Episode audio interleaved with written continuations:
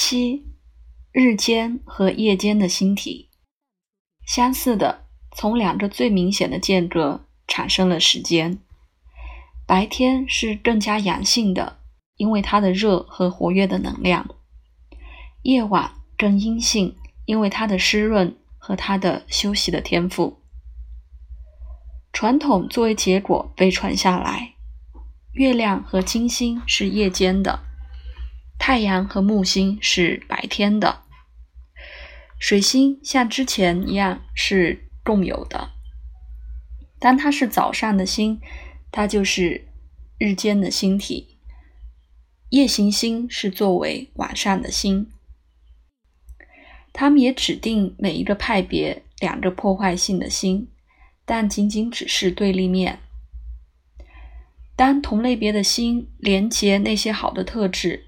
他们有益的影响就增加了，但如果不相似的心被联系到破坏性的一群，他们有破坏性的力量，更大部分就是破坏。他们被分配了，土星是冷的，对于白天的温暖；火星是干的，夜晚是湿润的。在这种情况下，他们每一个。掺杂好的比例，通过混合变成它的派别中一个合适的成员，来提供适度的情况。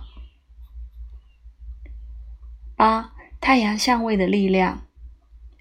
现在提醒你，同样的，根据它们和太阳的相位，月亮和其他三个星体经历了增加和减少它们自己的能量。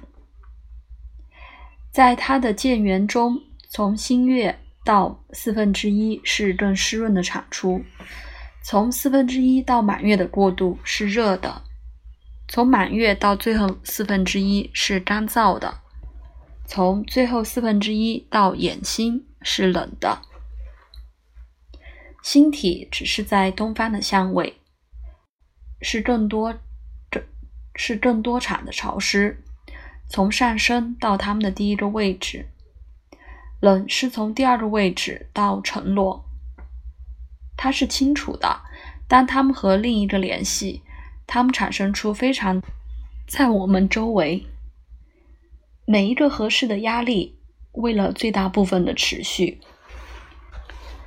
通过共享配置的星星的压力，大量的都会被改变。